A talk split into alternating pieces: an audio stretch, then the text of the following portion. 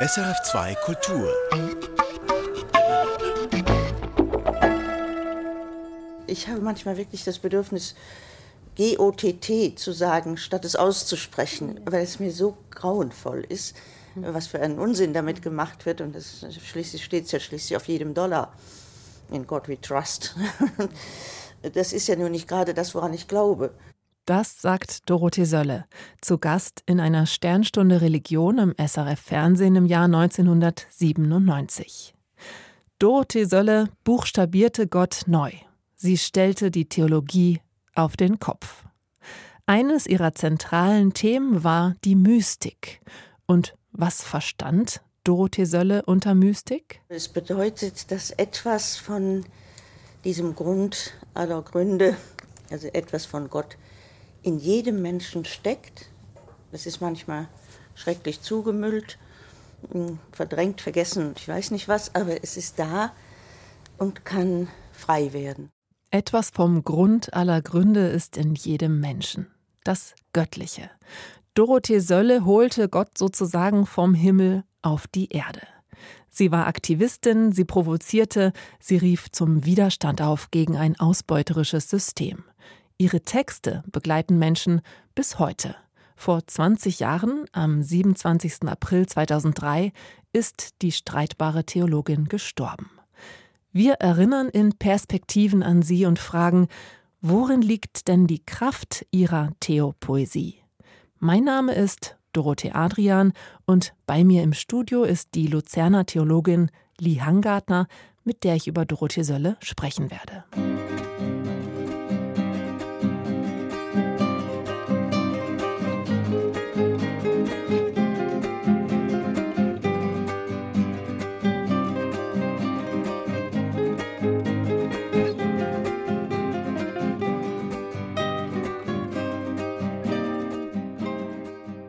Lihan Gardner, Sie kannten Dorothee Sölle persönlich. Welche Bedeutung hat sie denn für Sie?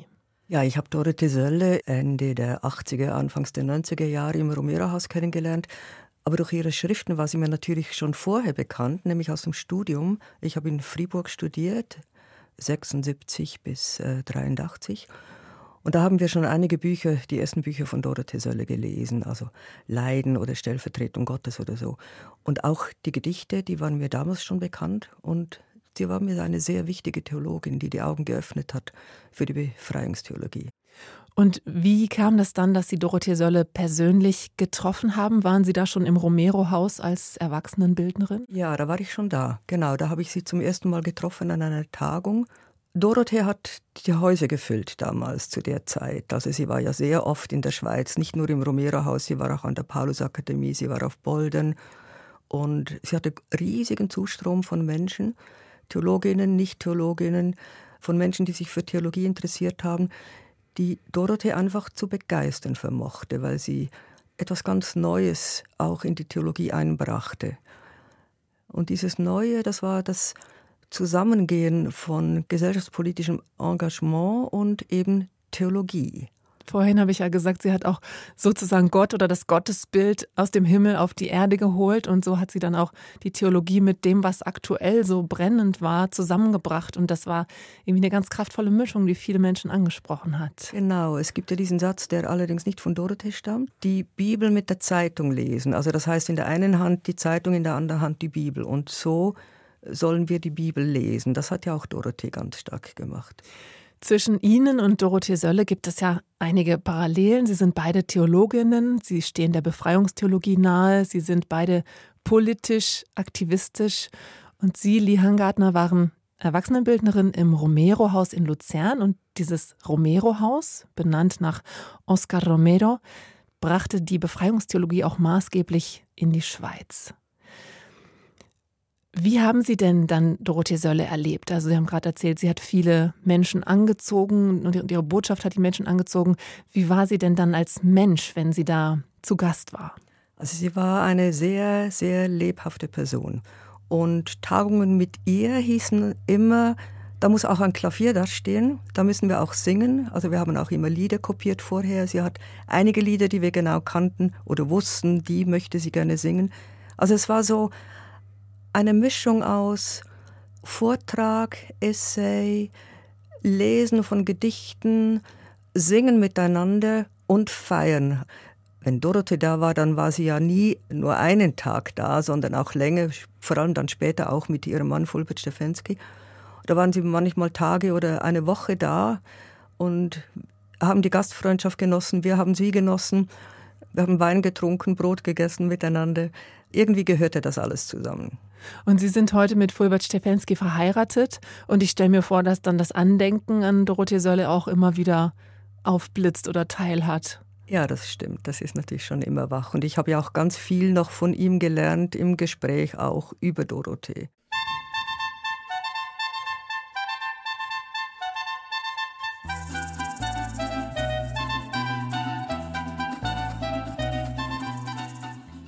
Lee Hangartner, ich habe Sie ja im Vorfeld gefragt, welche Gedichte von Dorothee Sölle Ihnen besonders lieb sind. Und eines davon ist Freundschaft. Gott, du Freundin der Menschen, lass mich nie ohne Freundin sein. Lass mich geben, lehr mich zu nehmen, zeig mir, wie ich trösten kann. Gib mir Freiheit, Kritik zu üben. Gott, du Freundin der Menschen, lass mich nie ohne Freundin sein. Gib uns Raum, uns zu wehren und die Kraft, es ohne Gewalt zu tun. Gib uns den langen Atem, auch wenn die Zeit nicht in unseren Händen ist. Gib uns das lange Lachen im kurzen Sommer. Gott, du Freundin der Menschen, lass mich nie ohne Freundin sein. Wir gehen zu zweit los, aber deinetwegen sind wir immer schon mindestens drei auf dem langen Weg zum Brot, das essbar ist, dem Wasser, das niemand vergiftet hat. Gott, du Freundin der Menschen, lass mich nie ohne Freundin sein. Was mögen Sie an diesem Gedicht, Lihan Gartner? Also in diesem Gedicht kommt einfach irrsinnig viel zusammen. Also das eine, das Überschreiten von Gottesbildern, von traditionellen Gottesbildern, also Gott als Freundin, aber es kommt in diesem Gedicht so selbstverständlich daher.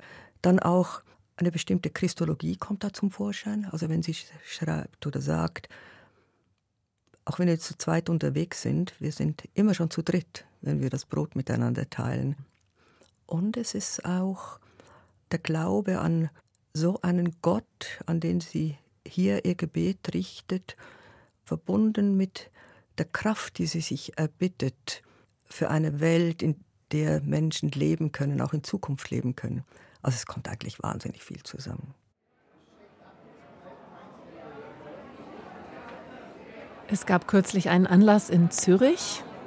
Meine Kollegin war dabei und ich habe dann danach mit ihr darüber gesprochen. Ende März gab es eine Podiumsdiskussion zum 20. Todestag von Dorothee Sölle von der Zeitschrift Neue Wege, von den Evangelischen Frauen Schweiz und der Paulus-Akademie Zürich. Meine Kollegin Nora Weber war bei dieser Veranstaltung dabei.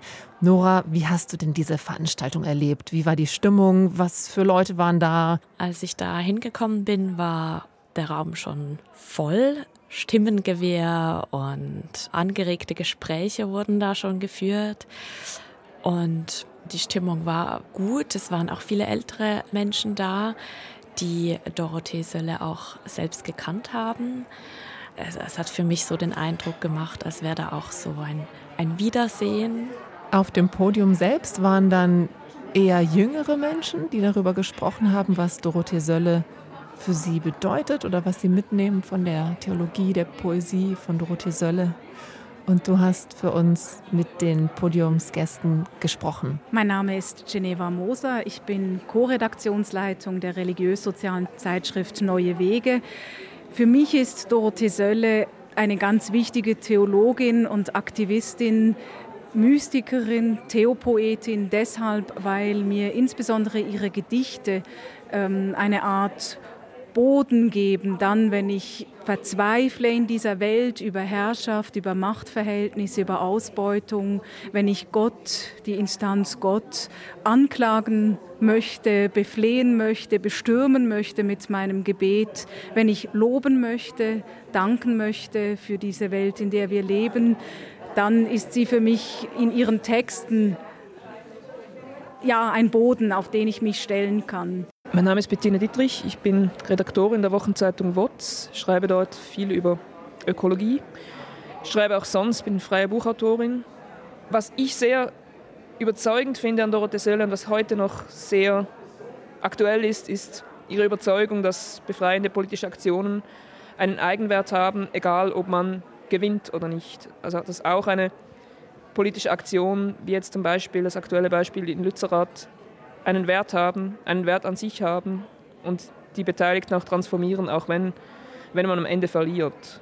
Das, das finde ich ganz wichtig und das habe ich so sehr verinnerlicht, dass mir eigentlich jetzt erst heute beim Vorbereiten des Podiums wieder, wieder bewusst geworden ist, dass, wie stark dieser Gedanke auch von ihr kommt, wie in den neuen Wegen jetzt auch steht, beurteilen wir unsere Aktionen nicht danach, ob sie erfolgreich sind. Mein Name ist Tobias Adam, ich bin Theologiestudent äh, und Klimaaktivist. Und für mich ist Dorothee Sölle oder ihr Denken, ihre Sprache, auch ihre Theologie Antrieb, immer wieder theologisch mit der Klimakrise umzugehen, mit der Überforderung, die mit der Klimakrise kommt, eine Sprache zu finden, die Hoffnung hat, aber die anpackt, die Schmerz, die Verzweiflung, die Fakten aushält aber nicht bei dieser Verzweiflung stehen bleibt, sondern trotz allem, ähm, das ist ganz, ganz ein wichtiger Begriff war, weiterzumachen oder gerade wegen ähm, dem Schmerz, der die Klimakrise auslöst und Hoffnung im gemeinsamen Handeln zu finden. Ja, mein Name ist Martina Schwarz. Ich bin Theologin, reformierte Pfarrerin und arbeite an der Uni in der Leitung des praktischen Semesters. Ich wurde hier eingeladen als Lyrikerin, weil ich mich sehr gerne mit Texten befasse und weil Dorothee Sölle für mich ganz eine wirklich extrem prägende Figur war. Ich weiß nicht, welche Theologin ich heute wäre ohne sie. Also Kurt Marti und sie haben für mich wirklich das Reden von Gott, die religiöse Sprache aufgesprengt, erweitert, überhaupt Gott zu denken und, und äh, Gott zu sprechen ist für mich ähm, nicht ohne Dorothee Sölle und Kurt Marti und, und alle nachfolgenden Theopoetinnen und Poeten zu denken. Gabriele Allemann, ich bin Theologin und Präsidentin der Evangelischen Frauen Schweiz. Dorothee Sölle hat meine Theologie auf den Kopf gestellt, würde ich sagen, und sehr, sehr stark geprägt und inspiriert. Jetzt bei den evangelischen Frauen Schweiz ist dieses Miteinander zwischen Mystik und Widerstand tägliches Brot und der Boden unserer Arbeit. Wir sind verwurzelt im Evangelium und wir leisten Widerstand gegen die Welt, wie sie ist und setzen uns dafür ein, dass sie eine andere wird.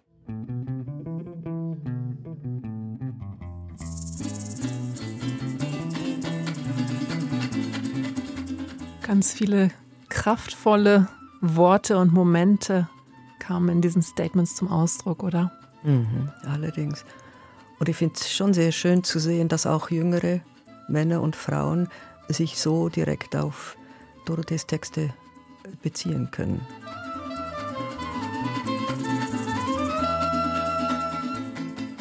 Zum Hintergrund von Dorothee Sölle. Sie ist geboren 1929 in Hamburg und in einer gutbürgerlichen Familie aufgewachsen. Ihr Vater war Jurist und ich habe gelesen, dass sie von früh auf eigentlich mit Gedichten aufwuchs. Sie liebte die Poesie. Sie hat Gedichte auswendig gelernt. Zum Studium kam sie dann durch ihre Auseinandersetzung mit der Nazi-Zeit, die sie ja als Kind und frühe Jugendliche miterlebt hat, die Auseinandersetzung mit der Frage, wie konnte das passieren? Und so hat sie das in der Sternstunde Religion einmal beschrieben mein Schlüsselerlebnis für die oder meine Entscheidung, Theologie zu studieren, kam wirklich aus der Frage meiner Generation: Wie konnte das passieren? Wo warst du, lieber Vater, lieber Herr Professor, äh, als es passierte? Was hast du getan? Das war die Grundfrage meiner Generation. Und das hat mich dazu geführt, Theologie zu studieren. Eigentlich wäre es zu viel gesagt, wenn ich sagen würde, es hat mich zum Glauben geführt, es hat mich äh, geführt dazu, da nachzugraben. Was ist das? Was haben die da? Warum ist, ist Bonhoeffer Bonhoeffer geworden? Warum ist Sophie Scholl gehängt worden? Was waren das für Menschen? Sie hat studiert, promoviert und habilitiert in Theologie, war in den USA auch Professorin, in Deutschland aber nie.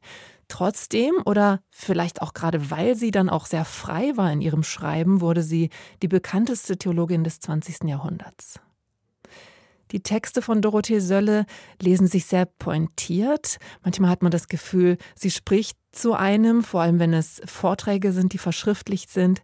Sie ist teilweise bissig. Was war das denn für eine Zeit, in der sie begonnen hat zu theologisieren, Lee Hangartner? Ja, ich glaube, das ist eine ganz wichtige Frage, weil ganz viel von dem, was Dorothee Sölle theologisch gesagt hat, auch zum Beispiel über Gott gesagt hat, ihr Gottesbild, kann man eigentlich nur dann wirklich verstehen, wenn man sieht, gegen wen sie das gesagt hat. Also es war eine Zeit äh, noch in den 68er Jahren, als immer noch Gott so herrlich regiert hat. Ähm, gegen das wendet sie sich ja ganz vehement. Sie sagt nach Auschwitz, ich kann mit diesem Gott, der so herrlich regiert, überhaupt nichts mehr anfangen. Also das heißt, sie hat Gott, wie Sie das am Anfang so schön gesagt haben, vom Himmel auf die Erde geholt. Und Gott braucht uns, um Gott zu werden. Und umgekehrt würde sie sicher auch sagen, wir brauchen Gott, um wirklich Mensch zu werden. Ganz entscheidend hat sie die Theologie der späteren 60er, 70er, 80er Jahre hat sie geprägt in dieser Hinsicht. Und auch sehr mutig Dinge hinterfragt, die vielleicht jahrhundertelang so galten. Und sie hat dann nicht gesagt, ähm, mit, mit dem Gott will ich nichts mehr zu tun haben, also interessiere ich mich nicht für das Christentum, sondern sie hat gesagt, mit dem Gott will ich nichts zu tun haben, aber und dann hat sie gezeigt, mit welchem Gott sie etwas zu tun haben möchte. Das finde ich auch immer wieder ganz faszinierend. Sie sprach ja auch von dem atheistisch an Gott glauben und ähm, theistisch, darunter versteht man ja diese Vorstellung des allmächtigen, allgütigen, allwissenden Gottes. Und hier hören wir noch mal einen Ausschnitt von Radio SRF. Ja, ich glaube, ich habe viele Jahre lang wirklich äh, gekämpft mit einem der Grundbegriffe der, der Religion, der christlichen Religion, der Allmacht wenn man das äh, ins Lateinische übersetzt und Omnipotenz sagt, weiß man gleich, wer es erfunden hat. Also wer ist denn so potenzbesessen? Welcher Teil der Menschheit? Ich halte diesen Begriff wirklich für unglücklich, also für falsch, hm, weil Gott also in Auschwitz also nicht besonders mächtig war. Also wenn der ein Knopfdrücker ist, äh, der da seine himmlischen Knöpfe drückt und dann äh, bleiben die Züge stehen, in denen also die Juden da transportiert werden, und er tut das nicht, dann kann ich diesen Gott weder lieben noch verehren. Das, das kann ich nur sagen, also das ist nicht mein Gott. Und dann ist ja die Frage, wenn dieser Gott dann gestorben ist, was war das dann für ein Gott, an den sie geglaubt hat? Ich glaube, es hat an anderer Stelle, aber in diesem Zusammenhang auch gesagt, eben Gott war ganz klein in Auschwitz und Gott braucht uns. Also es ist ein Gott, der angewiesen ist auf die Menschen, um Gott zu sein oder um Gott zu werden. Das Schöne ist ja, dass sie auch nicht Gott dann verantwortlich gemacht hat für all die Gräuel in Auschwitz, sondern sie hat die Menschen vor Gericht gestellt und nicht Gott.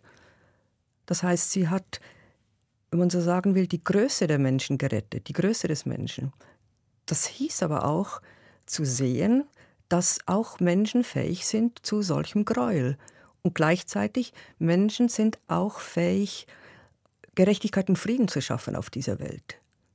Das war in dieser Zeit schon sehr anstößig, weil sie mit diesem himmlischen Vater, der alles regiert, gebrochen hat. Und sie hat aber auch mit dem Verständnis von einem Menschen gebrochen, der die einfach nur sündig ist. Sie beschreibt in einem das ist eigentlich ein Vortragsband. Da beschreibt sie eine Theologie, sie nennt das orthodoxe Theologie, aber jetzt nicht im Sinne der orthodoxen Kirche, sondern im Sinne einer ähm, Dogmatik von richtig und falsch, schwarz und weiß und von dem entfernten Gott. Also diese orthodoxe Theologie, die lässt sie hinter sich und auch die liberale Theologie sieht sie als Antwort auf diese orthodoxe Theologie. Aber die liberale Theologie, die bleibe dann irgendwo intellektuell kühl. Also da fehlt ihr auch dann die Leidenschaft oder das Feuer oder ja, so dieses Engagement zur Veränderung. Und das hat sie dann eben in der Befreiungstheologie entdeckt und hat sich da auch sehr verbündet mit Menschen aus Lateinamerika und anderen Teilen der Welt. Und ähm, sie beschreibt es einmal so. Das Großartige war für mich eigentlich die, dass die Botschaft des Evangeliums völlig bezogen wurde auf diese Fragen der Unterdrückung, der Gerechtigkeit und nicht auf das individuelle Seelenheil. Also dieses Gebet, lieber Gott, mach mich fromm, dass ich in den Himmel komme, das kann ich nicht ausstehen.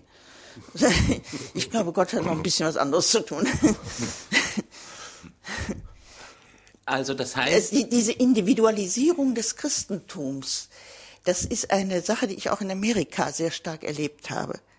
Es gibt also wirklich auch eine neoliberale Theologie, die entsteht und die sagt, weißt du, das ist deine ganz persönliche Angelegenheit.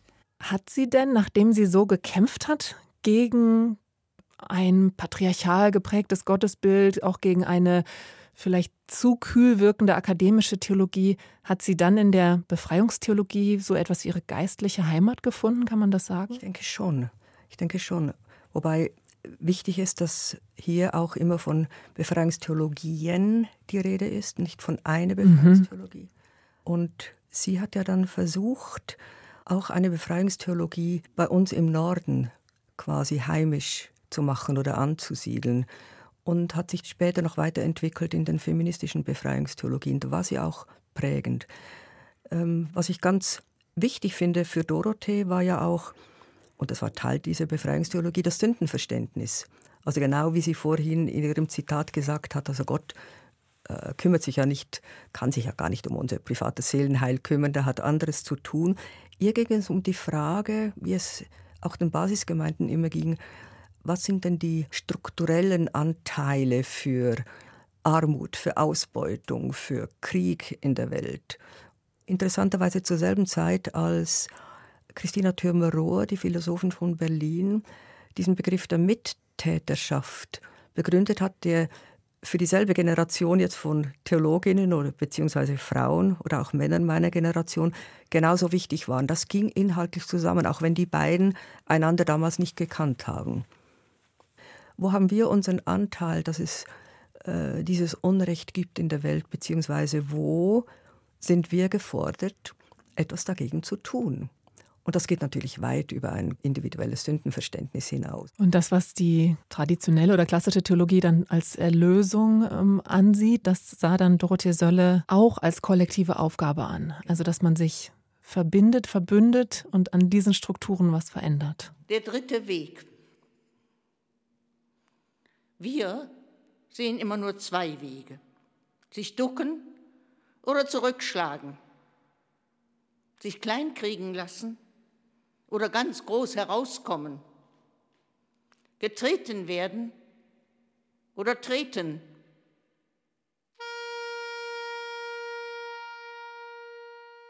Ich meine, Gruppo Sal mit ihrer Musik und Dorothee mit ihrer, ihrer Wirkung auf die Menschen, wenn sie gelesen hat, das war schon etwas sehr Spannendes und Befreiendes auch.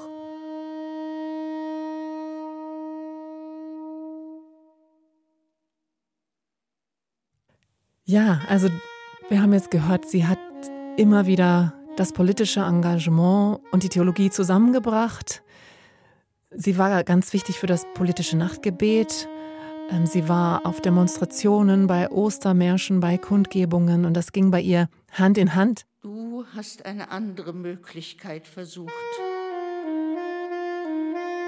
Und deine Freunde haben sie weiterentwickelt. Sie haben sich einsperren lassen. Sie haben gehungert. Sie haben die Spielräume des Handelns erweitert. Und sie schrieb das vielbeachtete Buch Mystik und Widerstand. Wir sind alle Mystiker. Das habe ich von einem schwarzen äh, Prediger in New York gelernt, der sich so gegen Esoterik und bestimmte Gruppen wandte und sagte, wir sind doch alle Mystiker.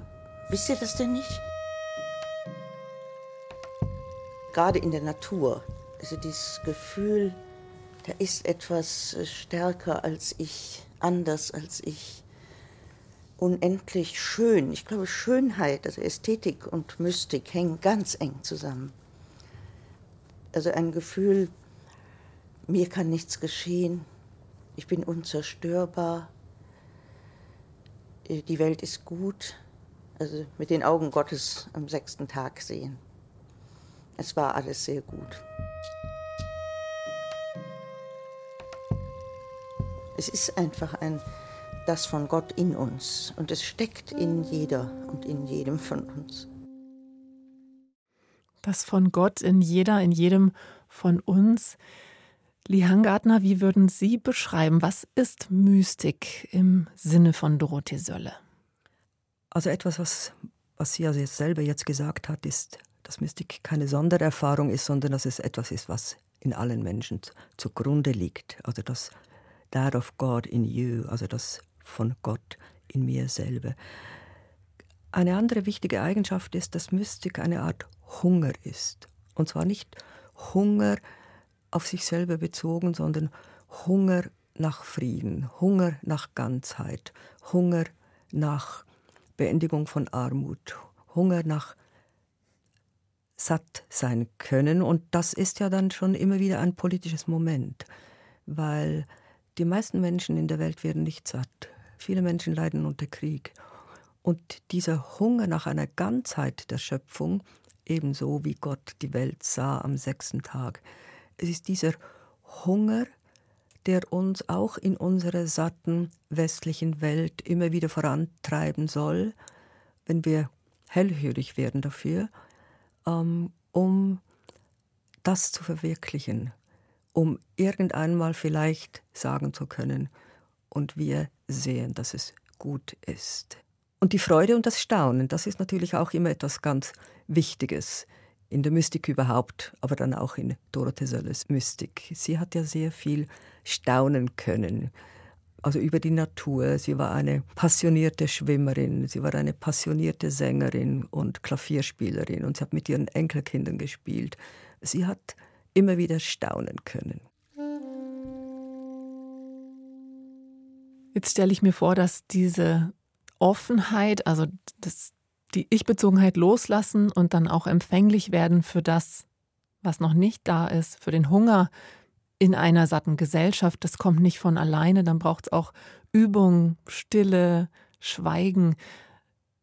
Also führt eine spirituelle Übung zu so einem mystischen Erleben dann? Ich denke schon. Ähm, ich bin selber nicht Mystikerin, aber ich ähm, ich schätze den Wert des Schweigens, ich schätze den Wert der Stille. Das auf jeden Fall. Und staunen kann man ja eigentlich nur, wenn man schweigen kann. Also wenn man schweigend sehen und schweigend hören kann. Erst dann kann man staunen, weil das dann im selben Moment ein Absehen von sich selber ist. Sie hat auch in der Sternstunde was sehr Schönes gesagt, was für mich gut in diesen Zusammenhang passt. Also zu spüren, dass man verbunden ist, das verliert man vielleicht manchmal in so einer Gesellschaft, wo es so wahnsinnig viele Reize auch gibt. Und dazu hat sie Folgendes gesagt. Also wie oft ich diese Antwort bekomme. Ich als Einzelner kann sowieso nichts tun. Da, ich, da werde ich wirklich wütend. Also wer um Gottes Willen hat dir beigebracht, dass du eine Einzelne bist? Wer hat dir diese idiotische, geistlose Lüge in den Kopf gesetzt? Ist doch gar nicht wahr. Du bist doch ein Geschwister aller Bäume, ich meine, aller Lebewesen in diesem mystischen Sinn.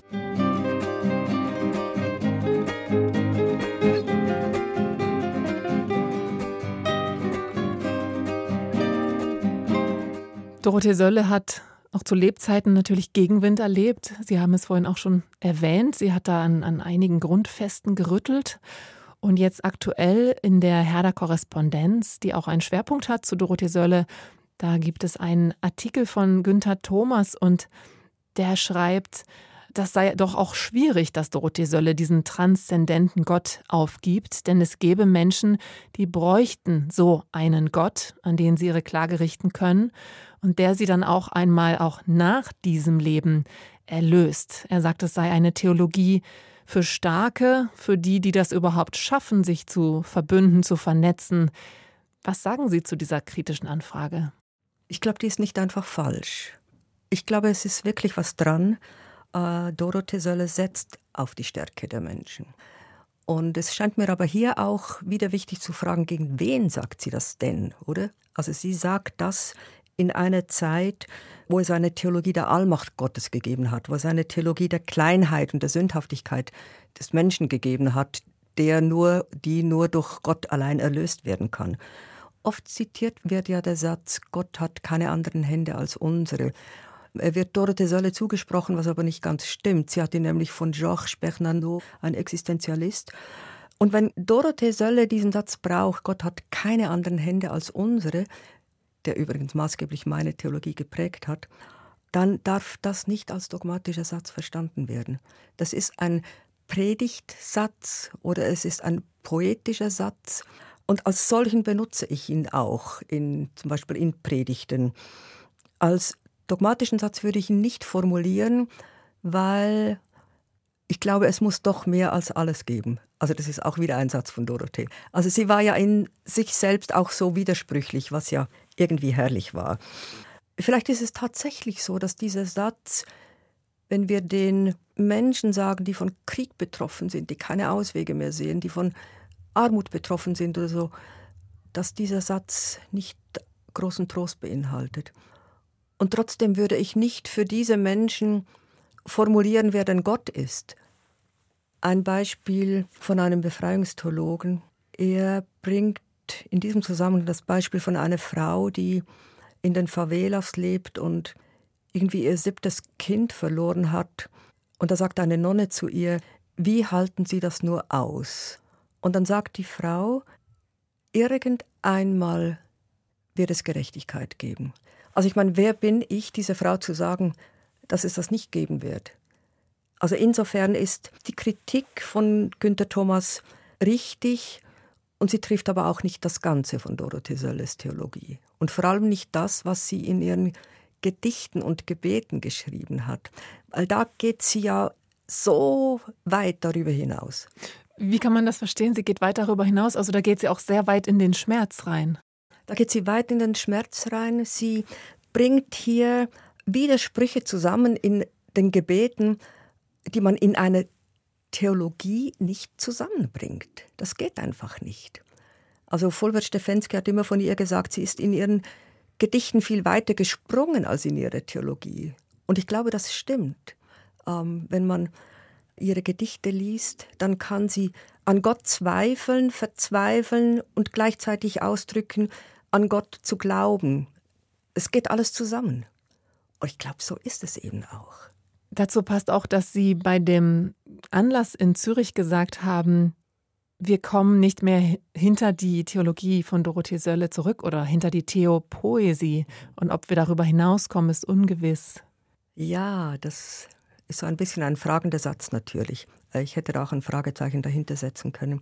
Ich weiß es wirklich nicht. Ich weiß nicht, was noch kommen wird, das weiß ich nicht. Ich merke einfach selber, dass mir noch keine Theologie oder Theopoesie oder was auch immer begegnet ist seither, die für mich weitergeht als die Theopoesie von Dorothee Sölle.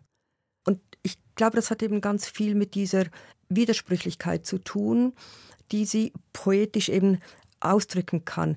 Weil Poesie kommt nicht mit dem Sagbaren aus.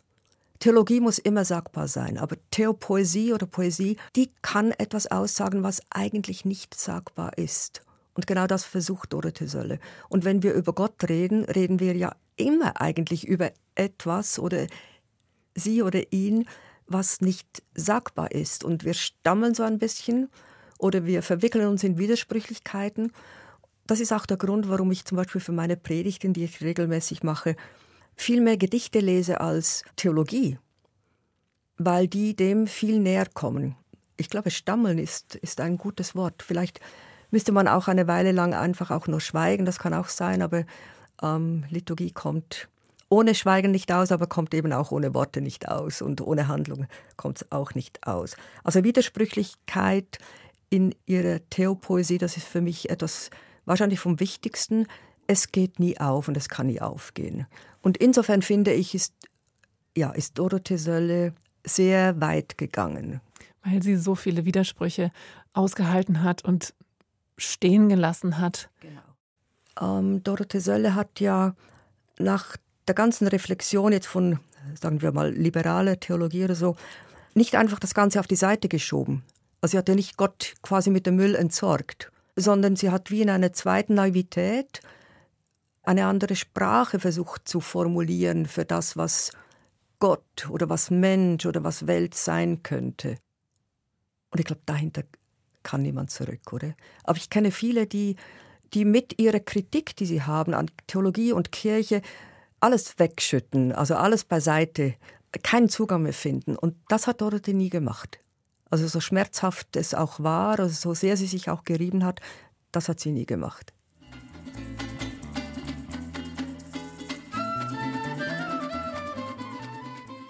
Leidenschaft für Gott und die Menschen, das waren Perspektiven anlässlich des 20. Todestages von Dorothee Sölle. Von mir, Dorothee Adrian, im Gespräch mit der Luzerner Theologin Lee Hangartner. Und was verbinden Sie mit Dorothee Sölle? Wir freuen uns über Ihre Rückmeldung an redaktion.religion.srf.ch.